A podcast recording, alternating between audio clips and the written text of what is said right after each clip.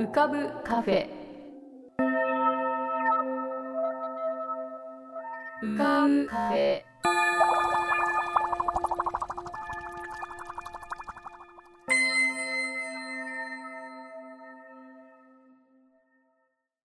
2023年12月22日こんばんは。癒しのアートラジオ浮かぶカフェシーズン9へようこそ。カフェ店主の幸代です。浮かぶカフェでは月みたいにぽっかり面影みたいにぼんやり飛行船みたいにゆったりアイデアみたいにパーッといろんなものが浮かぶことになっております。少し浮かぶこともかなり浮かぶこともございます。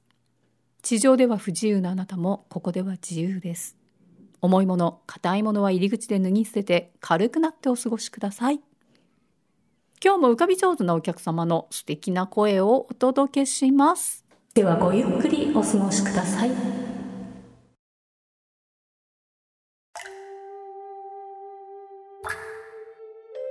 桐竹門富こと富さんのぷかぷか温泉独り言。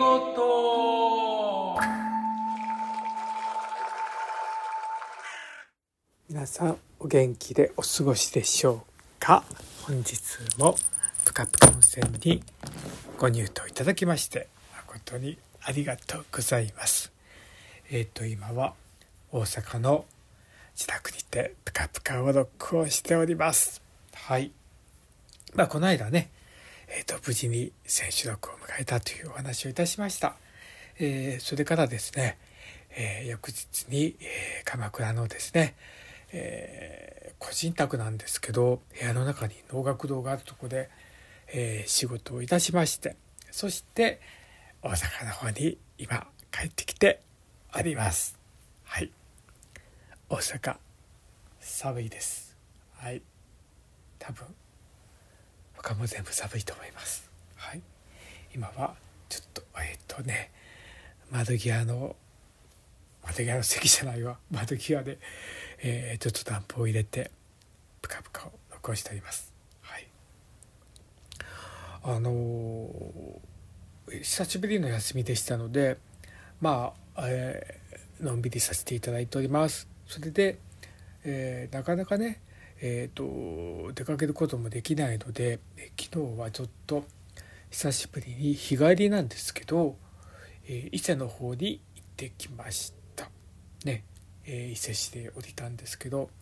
本来ですとね、えー、伊勢神宮があるとこで降りるんですけどあ降りるっていうかそちらを見学するんですけど今回はそれと全く反対の方向ですね。に行きました。えー、目的などをですね、えー、川川崎というね地区なんですけど、えー、そこにねちょっとまああのお昼を食べに行こうということでですねまああの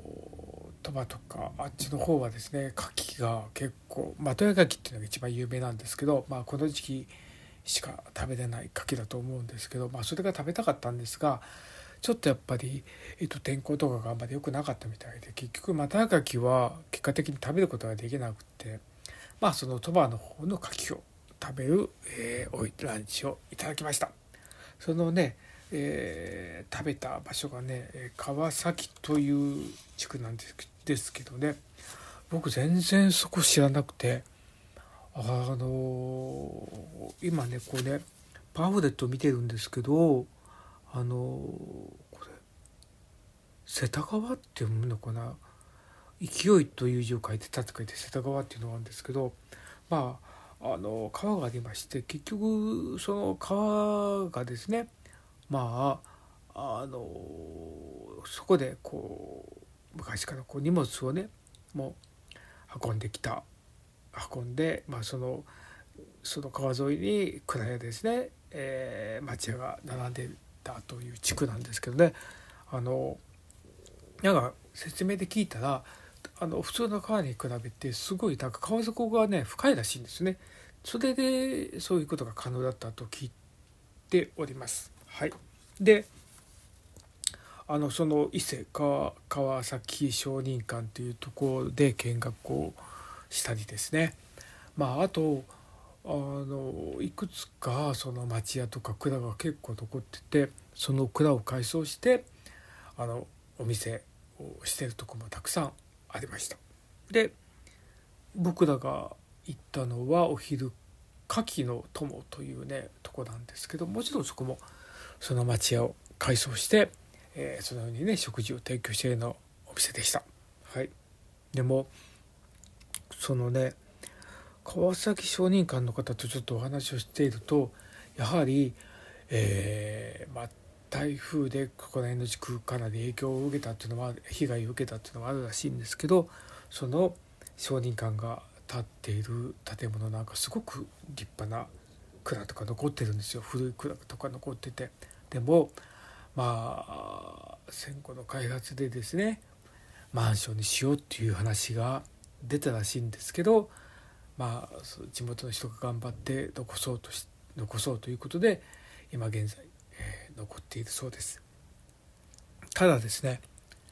まあ僕も知らなかったように、えー、まあ伊勢神宮の方は結構ね皆さん有名でそちらの行かれるんですけど反対側ってまずなかなか行かないと思うんですよ。でも本当にこうねまああの短い距離では 600m700m ぐらいかなぐらいの距離なんですけど本当にこう歩ける距離でずっとその古い町並みが残っているので是非ね伊勢神宮に行った折にはそちらのね、えー、川崎地区ねも是非行っていただきたいなと思いました。でまあその承認館を過ぎた後にですね、えー、NHK のフルカフェでも召喚されたね、えー、ワックというねカフェに行ってまいりました。はい。なんかね5時ぐらいまではコーヒーにですねフレンチトーストがついてる。まあでも結局ランチタイムはえっ、と3時半だから5時っていうのは僕の多分間違いな記憶だと思うんですけどえっ、ー、と650円でコーヒーがポットサービスでそのフレンチトーストがつくんですよ。でフレンチトーストも結構な量があってもうそれだけで結構中がいっぱいになるというものでした。でコーヒーもね雑味がなくてとても美味しかったです。はい。まあ他にもね古本屋があってあったりですね居酒屋があったりですねちょっと居酒屋閉まってましたけど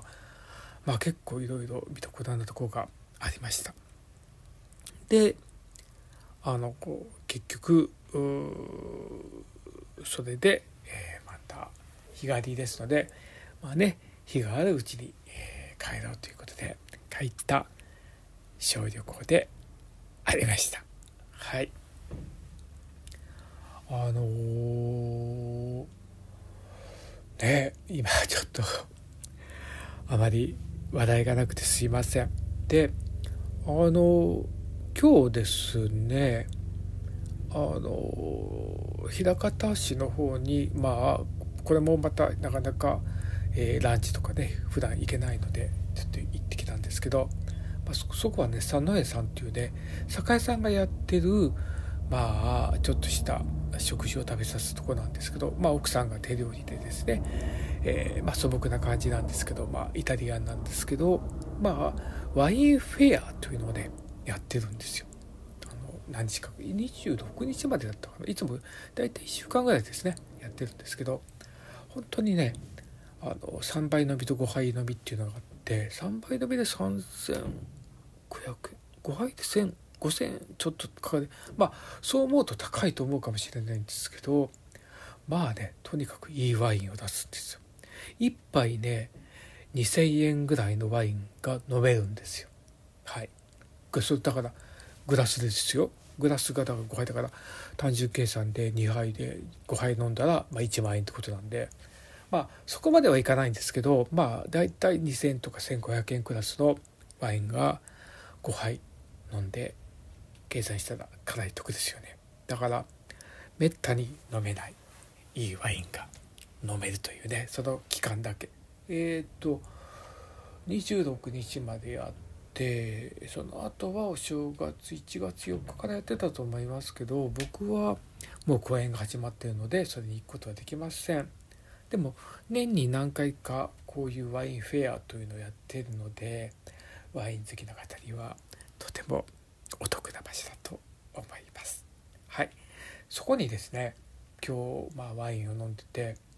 サッカーチームのねポスターが貼ってあったんですよ。まあ、全員が集合してねすごく横長のポスターが貼ってあったんですけどでそれを見ていて思いついた詩があるんですよ。それをね読んで今日のプカプカにしたいと思いますがいつものように出てこない。あ出てきた出てきた。はい。バラバラ中止なんですわ。じゃあこれを朗読して今日のプカプカを終えたいと思います。バラバラ。バラバラでちぐはぐな僕たちは一つに向かってあの時ひたすら走っていた。ダサいとか臭いとか多分煙たがれたけどそんなものは関係ない。人は人。自分は自分。ある意味わがままで一途だったかな。一枚の記念写真があるんだ。セイタカノッポのあいつ。ちびな俺でこぼこな日々の羅列の物語。帰れない。あの日々は木漏れ日にただ反射して光っている。たまにでもいいんだ。それぞれに道を歩んだけど。あの青春と呼ぶには照れくさいガラスのかけら。取り出して覗いてこんなろうって。肩を。久しぶりに叩きたいんだ。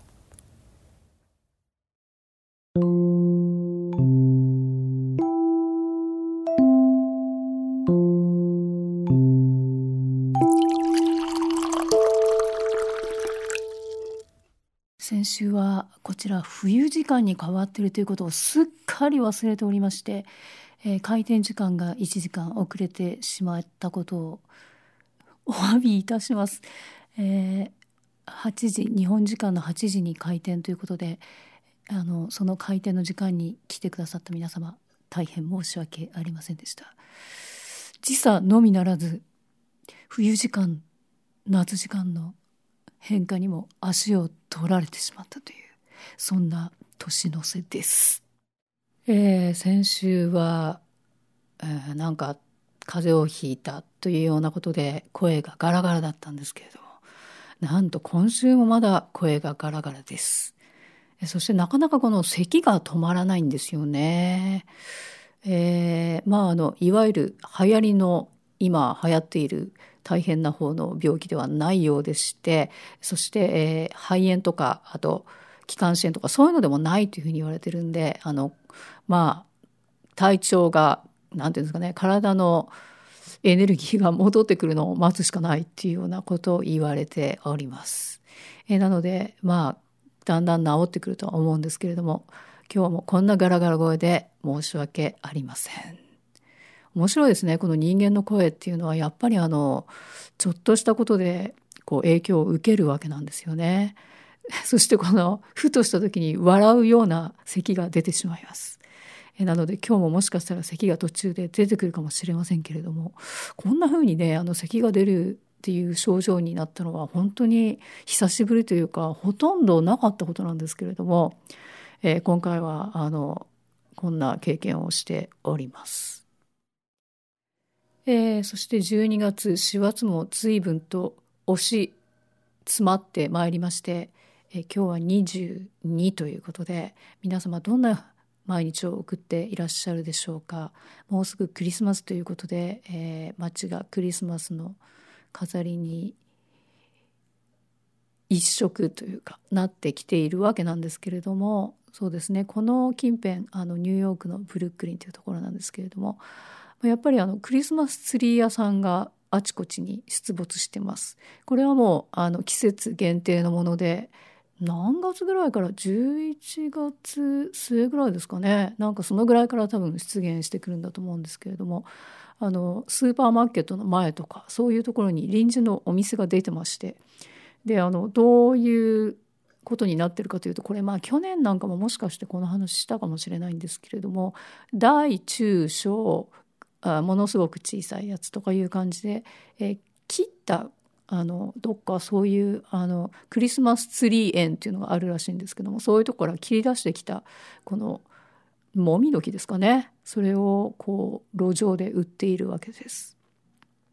えー、私も実は昔買ったことがあるんですけども2年前ぐらいですかねあのすごく小さいやつを買って飾ってみたんですけれどもやっぱりどうしても乾燥してきちゃうんですね。あの下の方に水を入れておくんですけれどもそうするとこのパラパラとあの葉っぱが落ちてきまして、えー、まあ部屋中が葉っぱだらけになるというそういうような感じになったりもします。そしてクリスマスが終わった途端みんなそれがいらなくなっちゃうので、えー、っとクリスマスの木のリサイクルリサイクリングの受付みたいなやつが近所の公園とかであったりしてそういうとこに山積みのようにクリスマスツリーがで捨てられているとそしてそうですねゴミの収集みたいな時にも出せる時があってなので道端にいっぱいクリスマスツリーが落ちているというそういう状況になります。でなんとなくあの私なんかだともったいないなというふうに思っちゃうわけですね。その本当に数日間とかまあ早めに飾る方もあるんでしょうけれどももう何週12週間とかそういうだけにこんな木を切っちゃってって思うんですが、まあ、あのこちらの方はそれが伝統ということで、えー、皆様そのために育ててある木っていうのがあるみたいであの結構そういうのを買って飾る方もいらっしゃるようです。私はあの今日はもう今回はもうなしでいきます。あのとても小さいとっても小さいあの天使さんみたいなあの、まあ、自分で作った人形があるんですけどもそれにもうあのその辺に落ちてたリボンみたいなやつを飾る程度にしておきたいと思います。そこにお星様もつけてみました。えさてえそしてこの季節になると皆様大掃除なんていうことをそろそろ考えてらっしゃるんじゃないかと思いますがそろそろってもう間に合わないか、えー、やってらっしゃるんじゃないかと思いますが、えー、突然ですねなんか私今年はこの別の提案をしてみたいと思いまして、えー、大掃除ならぬ小掃除っていうのを、まあ、実はああの数日前に思いついたんですけれども、えー、ちょっと提案してみたいと思います。それはですねあのものすごく小さいところを掃除するっていうことなんですね。えー、例えば結構あの水場とかいいと思うんです台所のシンク周りとかでそこのものすごく狭い範囲をものすごくピカピカにするっていうことをやってみられてはいかがでしょうか？突然あのこの風邪をひいてたせいか変なことが 頭に変なアイデアが頭に浮かんできましてそして数日前その小掃除ミニ掃除マイクロ掃除をしてみたんですね。でとても狭いところをもうとにかく磨いていくんです。であの使い捨てのこういう何て言うんですかねあの掃除用の布っていうか不織布みたいなありますよねちょっと洗剤がついてるようなあんなやつとかでもいいのでとにかくあのものすごくこう例えば天板の上とかそういうところをピカピカにしていくわけです。でまあ、あのどの程度の範囲をショートするかはそれぞれご自由にということなんですがそこをとにかく無心に磨くとでそうするとですね不思議なことにあら不思議何が起こるかと言いますとだんだんなんかあの目がもっと見えてくるんですね。ああなんか汚いなと思ってこう掃除してたでそれがあのもう少ししばらくするとあれ綺麗だなと思ってたところもあれまだここもちょっとほこりがついてるなとかあれ？と思ってもう今ちょっとツルツルになったと思ったのにあれ？ここにまだちょっとゴミが詰まってるとかそういうことがだんだん見えてきまして、えー、なんか限りなくミクロの世界を掃除していけるんですね。でその本当に一区画だけなんですけれどももうピカピカになりましてもうあの手で触るのはもちろん頬ずりしてももう全く違和感がないというような、まあ、その上でも直になんか食べ物とか置いちゃっても OK ぐらいのピカピカになるとなんかその周りも綺麗にしたくなってくるんですね。でなんかこう何ですかねあのその無心の時間っていうのがなかなかいい影響を自分に与えてるような気がしてこれをしばらくあの大掃除の期間のみならずこのマイクロ掃除ってやつを続けてみようかなとか思っているいやそれにしてもちょっともうちょっとこの風邪治ってもいいんじゃないかなって思ってるようなそんな師走の夜です。今日はカフェに現れなかったヤンさんこと長谷川徹さんのヤンの歌声喫茶へのリクエストは E メールアドレスうかぶカフェ at gmail.com ukabucafe at gmail.com または番組ホームページの投稿ボックスよりラジオネームを添えてヤンさんに歌ってほしい言葉や文その他様々なお題をお送りくださいそして秘密のコーナービーバー先輩英会話の森では皆様の英会話に関するお悩み事を募集しております。ぜひこちらもお送りください。そして番組へのご感想やリクエスト、ご常連の皆様へのファンメッセージもラジオネームを添えてぜひぜひお送りください。それでは浮かぶカフェ。また次回のご来店をお待ちしております。